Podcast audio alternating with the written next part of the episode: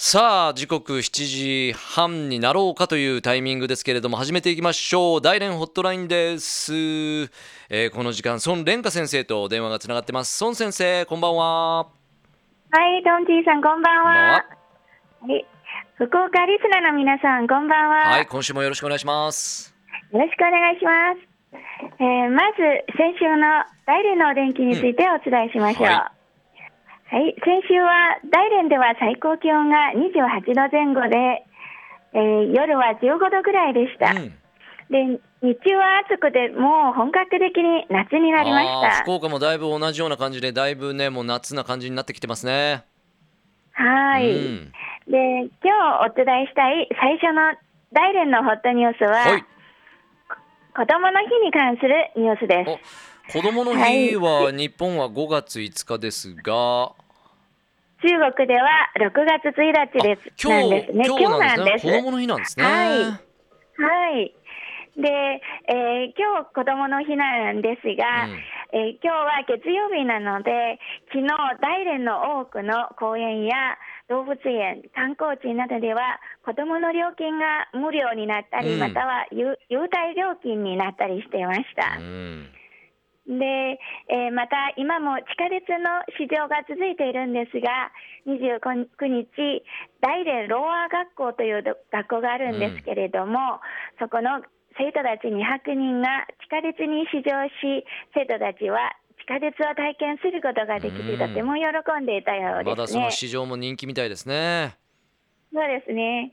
はい、次のニュースですね。うんはい、30日から始まった大連第1回油菜の花祭りに関するニュースです。はいはい、油菜の花祭りは大連のプランテンというところで開催されていますが、えー今、黄色い油菜の花が咲き競っており、多くの観光客がそこで休日を過ごして、花の中を散策しながら、こう満開の景色を鑑賞することができます。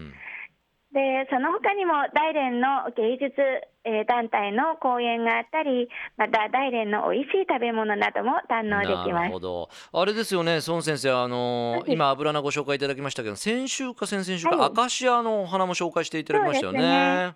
うん。そうです。だから今はもう、えーな暖かくなってからはいろんな花が咲いているんで、いい季それで花祭りが続いているんですうん。なるね。ほどはい。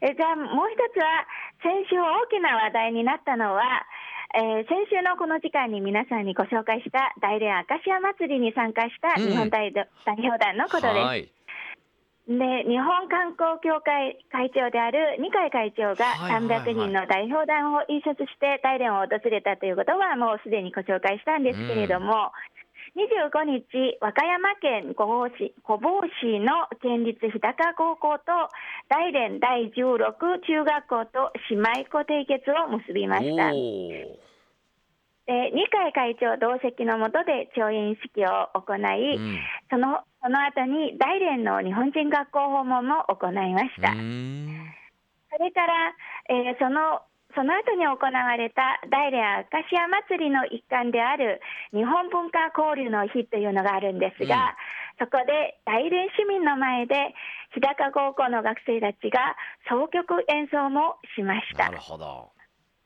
はい。じゃあ最後なんですが、はいえー30日大連私が勤めている大連理工大学で行われた大学祭についてお。伝えしましょう。大学祭はこの時期なんですね。5月とかにされるんですね。はい、うん。で普通はこの時期で、えー5月末に行われるんですね。で毎毎年5月に行われるんですが大連理工大学の大学祭はすでに周囲の一大イベントとして遠くから見に来る人たちもとても多いんです。で今年は科学技術研究をテーマにしていて、いろいろな科学研究成果を直接体験することができるんですね。えーその中で一番人気があったのが 3D プリンター技術で作るかわいい動物。なるほどね、はい。最近流行ってますよね。3D プリンターね。うん。そうですね、でそれが今中国でも特に大連理工大学でああの作っているとてもそういう技術というのが評価されていて、今回、可愛い動物とかおもちゃなどを作って子どもたちにあげてたんですね。で子どもたちがとても喜んでいたのはもちろんですが大人たちも興味津々それを見ていたんですね、うん、作る過程を見ていて。でもあの作るのに多分23時間ぐらいはかかるんですね。そうなんですね。はい、うん、でその他にも学生たちの講演や、えー、留学特に留学生たちの各国の料理店などもあって、うん、えー、そこで各国の料理を味わうことができました。なるほどそういう交流もね、はい、あるんですね。で日本人留学生たちも、えー、日本料理店みたいなものを出していましたよ。あそうですか。よかったですね、はい、大学生盛り上がりましたね。そっかそっか、い、やもう孫先生今日の話題の数すごい豊富でしたけれどもね。